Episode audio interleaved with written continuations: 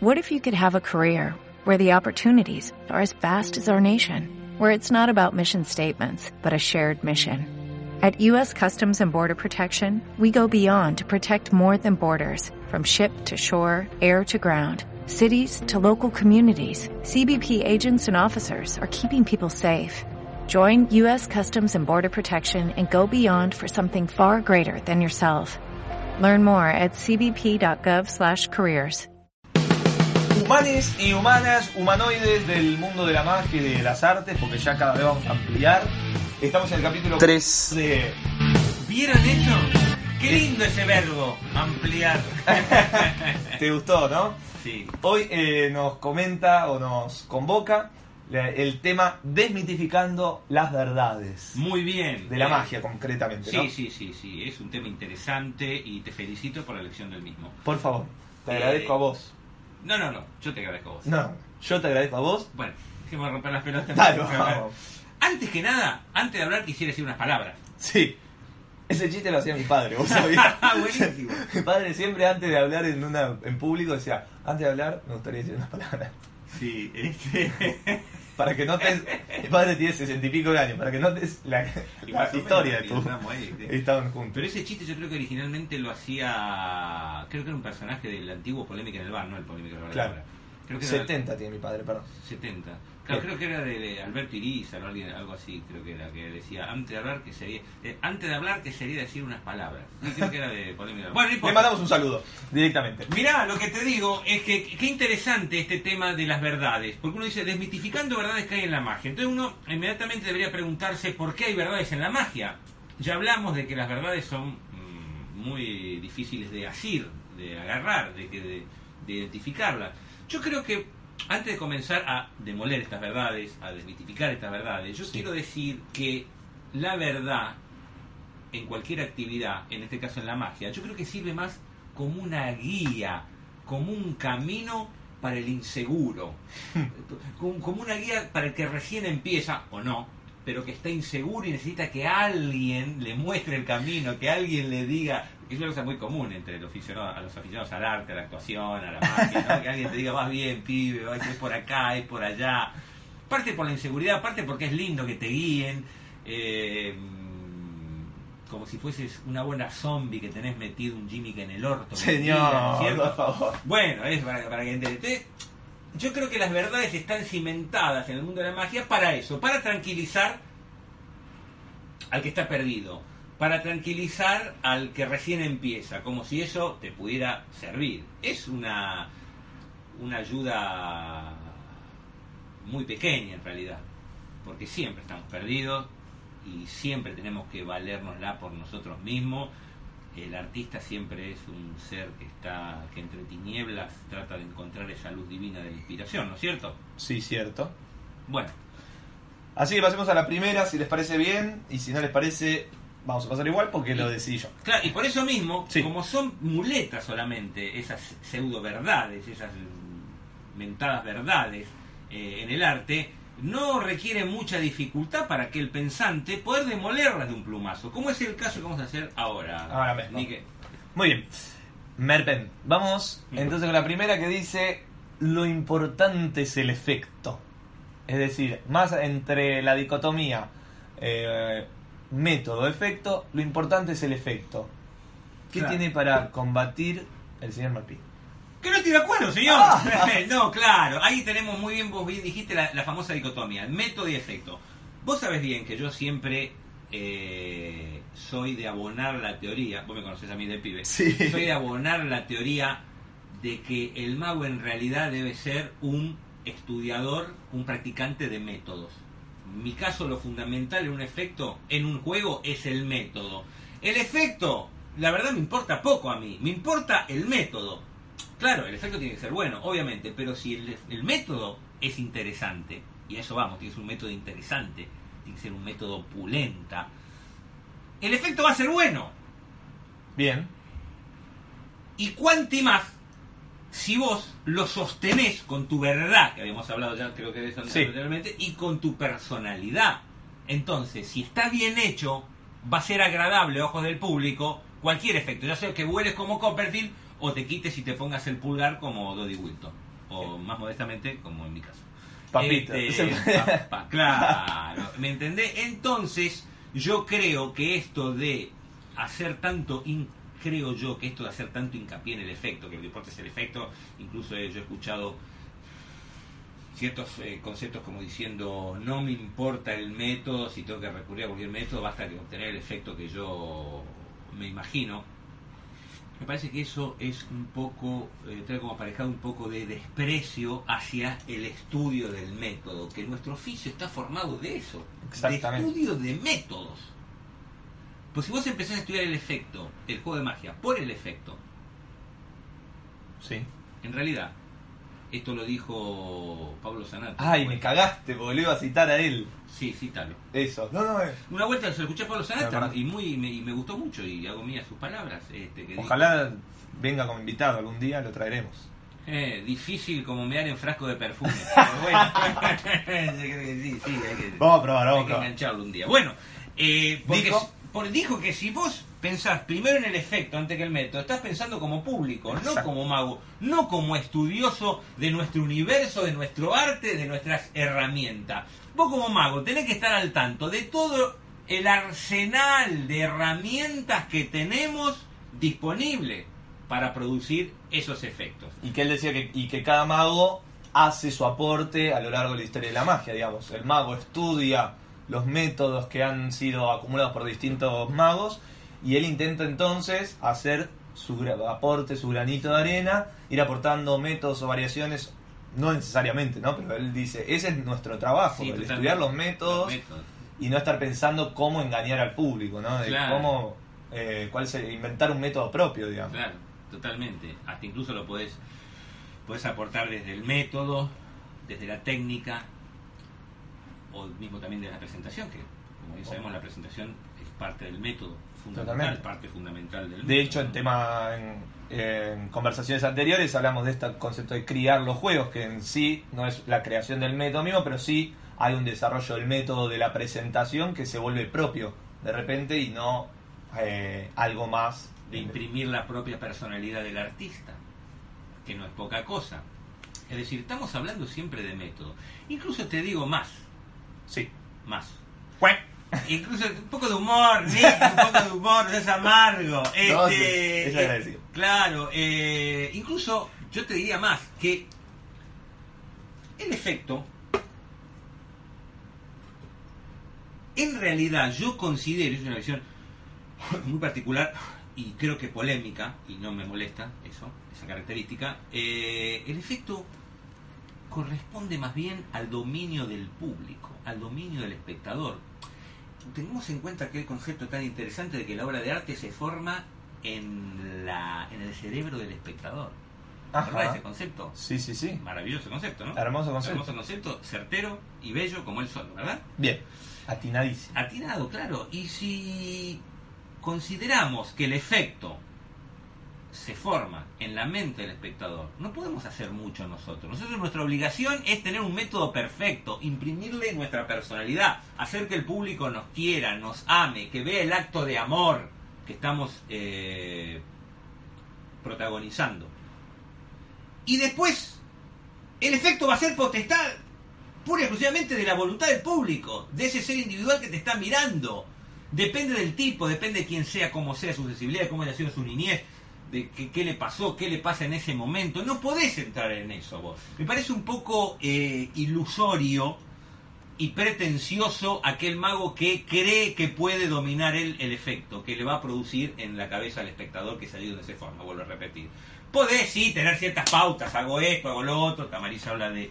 de Totalmente, esa- sí, de las esa- condiciones, de imposibilidad. de las potenciaciones del efecto, de las minimizaciones de la, de la memoria y todo eso que tan genialmente habla Juan Tamariz en su último libro, El Arcoíris Mágico, el libro que ya recomendamos de este podcast. Esto, pero, ma- pero son eh, rasgos nada más que podés eh, inducir. El del efecto se le forma al tipo. ¿Cómo vas a saber vos? ¿Cómo va a razonar el tipo? ¿Cómo lo va a sentir? No lo podés saber. Y está muy bien que así sea. Claro. Porque está muy bien. Terminemos con esa em, utopía tonta y que no lleva a nada de creer que el mago dirige el efecto y, le va a hacer sentir al espectador exactamente lo que él quiere. No, no, no, no. eso no es verdad y eso sí es engaño de los libros de magia. Sí, de hecho siempre te escuché criticar las partes de los libros de magia que hacen demasiado hincapié. Eh, también en la magia infantil sucede eso de centrarse en cómo reaccionan los, el público, en, lo- en la magia infantil los niños, en, la magia en general el, el adulto. Claro, ¿No? podés tener una idea. Después de tantos años podés tener una idea. Totalmente. Pero de ahí a vos creer que lo podés dirigir, Que lo podés manejar, controlar. la sensación plástica que siente el espectador es una cosa muy personal. Es como querer, eh, es como querer pretender dirigirle exactamente todas las sensaciones que va a sentir tu pareja cuando tiene le producís un orgasmo. Claro. Eso depende de ella. Vos lo que haces es toda tu Me buena voluntad. claro, vos pones toda tu buena voluntad, ¿no? Tenés una pija. No, Pero después, ¿cómo se produce el orgasmo de tu pareja? Es potestad de ella, hermano. O sea, y eso, y este paralelismo, un poco en broma, un poco desmesurado, no deja de ser real, Nico. totalmente. Está eh, totalmente vinculado. De hecho, Vinculeado. vinculado. Ahí está. De hecho, eh, para quizás sin acercarse a los temas que, que vendrán, que por ahí charlemos en este mismo podcast si, si alcanzamos, pero eh, hay algo también que se puede vincular con otras artes, que es justamente esto, a la hora de crear, de, por ejemplo, la música, Spinetta lo decía, dice, yo no le puedo estar eh, componiendo y cantándole la música la gente, ir por la calle y decir, "¿Y co- ¿qué te parece? ¿Cómo va yendo? No. Es decir, yo no puedo estar haciendo un método, probando a ver si cómo, cómo va. El- esto que decías vos, el método es exclusivamente propio. Claro. O sea, la composición de una canción, de una pieza, de una obra de arte es tuya. Claro, y ahí... Vos estás ahí en tu cueva. Sí, y ahí prodigate, exprimí tu alma, masturbate, sentí placer en, el- en ese trabajo maravilloso de la concreción del método, del ensayo, de hacer tuyo, de hacer carne esos elementos, para poder entregárselo de mejor y de la mejor y la más genuina y verdadera manera al público y a él que se le produzca el efecto en su, en su mente. Pero, como te digo una cosa, también te digo la otra, y cito palabras de Pablo Zanata en, en ciertos camarines, que él habla un concepto, no sé si nos vamos, pero a esta altura me chupo un huevo, eh, que él dice, al público no hay que obedecerlo, Muy bien. que se podría relacionar con esto que estamos hablando, pero hay que escucharlo. Sí. Es decir, muchas veces, no sé si vos... eh, Pero estuvo bien lo que coincidís, dijo, hay que escucharlo, escucharlo, no, No. preguntarle. Totalmente, ese Porque- es otro y- tema y eso es muy tema. Y eso fue objeto de una charla también que tuvimos hace mucho con Pablo, que él a veces le preguntaba a la gente, después se dio cuenta que no tenía sentido. Yo sí, no tiene sentido preguntar. Eso es, eso es muy lindo. Lo que, Es lo mismo que terminar de hacer el, el- el amor con tu pareja. Claro. vos dirás, Mertín, pará. Siempre el mismo ejemplo. Este. eh, vos terminás el amor con tu pareja. ¿Y qué pasa si le preguntas? Y querida, ¿qué tal? ¿Cómo la pasaste? ¿Eh? ¡Qué linda pija! ¿eh? No, no, no podés decirle eso. ¿Por qué callarte la boca? Lo que ella te diga va a ser la verdad y va a ser el mejor regalo que te puedo hacer. Querido, sos divino, sos hermoso, me encantó, llegué. Totalmente, Es lo mismo, es exactamente lo mismo. No se puede no comparar. Es, es exacto, sí, sí, por eso uno puede escuchar, digamos, esto mismo, uno tiene los métodos en la relación sexual, lo que sea, pero también vas escuchando. Sería no vas con, bueno, siempre que hago esto, porque así como de complejo es el órgano sexual femenino y masculino, Sí. porque acá incluimos, incluimos sí. Claro, eh, cualquiera de los dos, así como de complejo, también es compleja la recepción del, del público. Entonces, Sí. a eso es lo que te quería llevar antes. No sé si te ha sucedido o has visto eh, suceder, mejor dicho, métodos o magos que se cie- cerran o se centran mucho en el método, pero que a la hora de estar con el público no pasa nada. Ah, bueno, pero es otro problema, hermano. Eso es un problema de comunicación, es un problema de cerramiento, es un problema de No- ostracismo, que es la ostra que se cierra. Es otro problema. Ahí ya tenemos que No del método. ¿No crees que hay métodos que son demasiado entreverados? No, Eh, no, no hay método demasiado entreverado. Hay personalidades muy pelotudas. Es decir, claro, claro. El método más entreverado no lo es si la persona de verdad lo domina bien y va con toda su fe y su buena voluntad y su verdad y su gana de, de expresar y lo, y, y lo expresa en el, en- en el público. El problema del método enre- enrevesado Sí. pasa todo por la propia neurosis del, del artista. Del performer. Del performer, digamos. Yo creo que eh, para dar un... Y la única manera es es pasando por eso, digamos, pasando por esos distintos métodos, porque uno habla muchas veces, nunca vas a conseguir eso, digamos, amar el método, si vas y compras un juego, lo haces tal cual, digamos, la única manera es ir probando esos Sí. métodos y darte cuenta que solo estar vos con tu elemento. O, o también pasan, a riesgo de extenderme, cuento una anécdota Sí. este, autorreferencial. Eh, también pasa que te podés enamorar, a- incluso a primera vista, como quien se enamora de una mujer. Eh, había pasado, por ejemplo, tocamos el- el- la rutina mía de Dales, que no sé si la viste, y si Sí. no sé si los, los eh, escuchantes, los escuchas, la, la han visto, y si no la recomendamos, rutina Sí. de Dales de Merpin. Pin. Incluso tenemos el DVD que salió ahora de, de Bernet, Furia by Merpin Bernet. Perfecto. a Mitchell, que lo pueden comprar, está muy bueno, este, muy interesante. Bueno, eh, en la rutina mía profesional de, de Dedale, la génesis fue pura y exclusivamente a partir del método. Es decir, yo manipulaba a Dedale que era pibe, de 12 años. Claro. Pero un día hace 10, 15 años me entero que hay un sistema de Jess Sheridan para producir 4 dedales a una sola mano. Y después me entero que John Ransay producía 10 dedales solamente eh, prescindiendo de cargadores. Cuando me entero del método, quedé enloquecido. Me encantó el método. Chau, loco, esto lo tengo que hacer, dije. Esto lo tengo que hacer. Claro. Solo por el método. Es tan bello el método, es tan maravilloso, es tan ingenioso, es tan hermoso el método, que yo tengo que mostrar esto al público. No mostrar el método, mostrar el efecto Claro. que hace posible dicho método. El efecto es una producción de dedales. Claro. Y se transformó en una de mis este, pies de resistencia más este, queridas. Un efecto que. Un juego que lo hago solamente porque me interesó muchísimo el método. Y le puse todo mi amor y mi cariño al, al método. Creo mucho en el método, Nique. Creo mucho en el método. El efecto está bien, no digo que no tenga que estar, obviamente, no lo desprecio, pero el efecto siempre va a estar. Si haces bien el método, el efecto va a estar buenísimo, loco. Claro. Totalmente. Pero, pero al revés nunca no puede no quiere decir que siempre pase, si el que el efecto Claro, es puede más estar buenísimo y el método no sé. Por eso cada vez que alguien me, me, me, me muestra a mí un juego o me cuenta, che, mira qué te parece esto. Digo, decime cuál es el método. Eso resume todo. Y tendría más eh, vericuetos el método, ¿no? Hablar de economía, de otras cosas, Very cuetos, Eh, muchos ve- cuetos. Very, very, very que excederán este. que exceden completamente y ya hablaremos. Pasemos, si te parece, como para ir cerrando. Te noto un poco apurada. No, para nada. No, yo estoy muy relajado. Querés cerrar. No, y para tocar algún otro tema más Listo. y no estar tan recurrente. Listo. La frase, la tiro, la segunda verdad. Lo, eh, el mejor público es el que no intenta adivinar el secreto.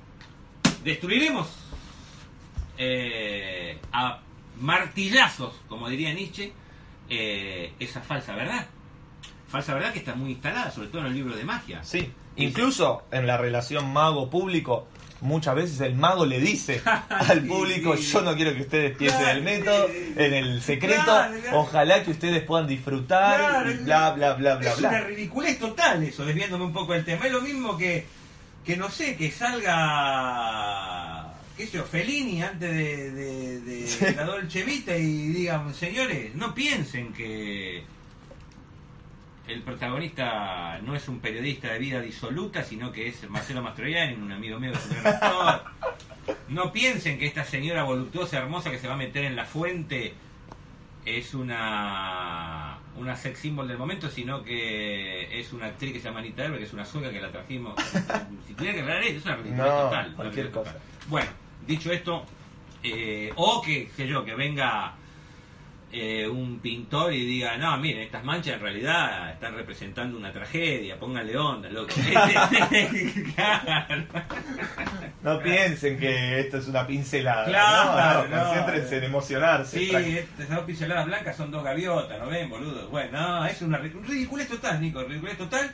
Eh, y la mm, esa falsa verdad queda mm, destruida de la siguiente manera. ¿Cómo era Sí. la falsa verdad? La, vas a ver la verdad, el mejor público es el que no intenta adivinar el secreto. No, todo lo contrario, es el público apático. Lo peor que te puede pasar es que no intenten adivinar el secreto. ¿Por qué renegar de eso? Si ese es el basamento de nuestro oficio. Exacto, es Es, intrínseco. es intrínseco. No lo es todo. No. Si eso fuese todo, sería muy pobre tu, tu labor como artista, como mago.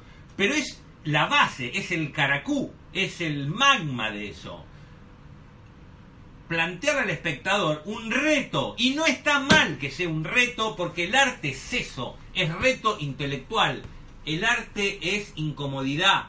El arte es plantearle al otro lo que nunca se planteó antes. Hmm. Y eso lo tiene la magia intrínsecamente. Es el carozo de nuestro oficio. El público que no quiere ver el truco no es el mejor público, es el peor público. El público atento, el público que quiere descubrir y que se da cuenta que no y se da cuenta que no, es el mejor público. Claro, al final, como bien dice Juan Tamariz, el espectador se tiene que dar cuenta que no va a ningún lado y entonces dejarse llevar por la emoción. Porque Claro. ese es otro tema que también deberíamos eh, Tratar.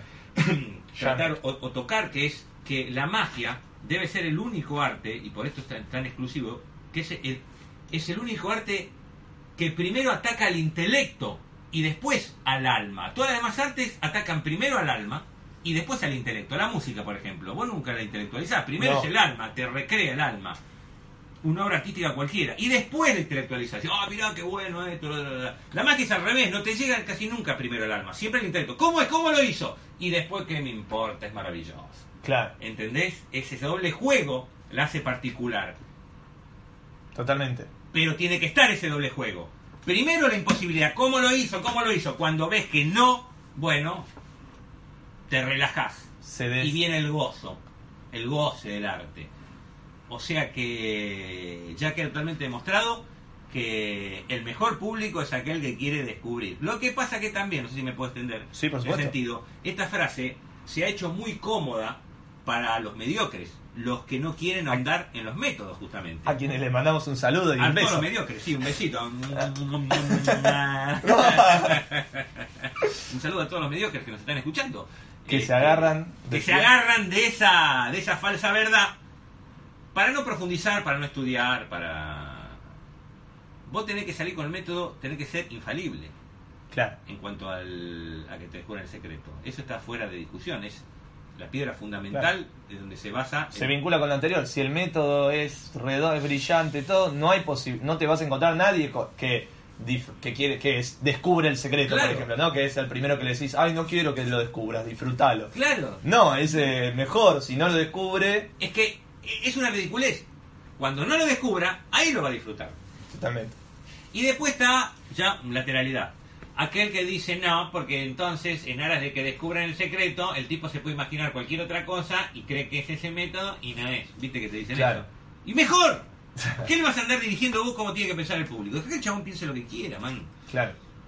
Si disfrutó, si Claro. se imaginó, perdón, si se imaginó un método, allá él, digamos, ¿qué importa? Mira, yo, mira, yo nunca me voy a olvidar, o siempre me voy a acordar. Que se puede decir de las dos maneras. Esa segunda parte la inventé yo. Eh, Ah, sí. es Viste que una- dicen nunca me voy a olvidar y siempre digo, siempre voy a acordar. Lo inventé yo eso, Nico. Aclara que pone. Aclaramos autoría, patente pendiente, pendiente, pendiente. Sí. Yo era niño y estaba, creo que fue una de las primeras o segundas fiestas infantiles que yo hice en mi vida. Fiestas para niños, yo empecé animando fiestas Claro, para que niños. eso es, son- es lo que son las fiestas infantiles, ¿no? Sí, claro, sí. Fiesta para que- niños. que pelotuda, ¿no? Eh, porque si no, fiestas infantiles que no son para niños, ya estamos en un terreno complicado. Bueno, yo me acuerdo que hacía el número llamado el Mouth Coil, cintas de la boca, también conocido con el nombre de tiraboca. Y lo estaba haciendo y salta un nenito y me dice, ¡ay, yo sé cómo es ese truco! Viste que los pibes se paran, ya sé Sí. cómo es ese truco, ya sé cómo es ese truco. Tiene un rollito de papel en el estómago, me dice el pibe. Uf. Y claro, era maravilloso. El, el método que, Claro, que se había imaginado. que se ve con el pibe es mucho más mágico en realidad, mucho más increíble que. Yo entonces cuando terminé de sacarme todo el rollo le digo, ah, sí, es así, bueno, toma este rollo, le rollo, enrollalo y tragátelo todo, pendejo hijo de ¡No! sí, sí, sí, sí, sí, sí. sea, así Sí, sí, sí. se fue el chocho el niño. Sí, sí, sí. Yo que en esa época me sentí mal de que él me dijera bocajarro una, una Verdad. una verdad que no era. Pero yo era pibe, tenía 42 años. Este, yo recién empezaba, tenía 12, 13, 13 años. No sabía. Ahora me di cuenta que lo mejor que me pudo pasar es eso, que el pibe diga eso. Que se imagine. Bien, cerramos con esta hermosa anécdota. Muy linda y muy tierna. Muy tierna. Nada, eh, algo que desacostumbramos de este programa. Sí, sí, sí. sí. Pero bueno, la excepción hace a la regla. Muchas gracias y hasta la próxima. Chao. Lisa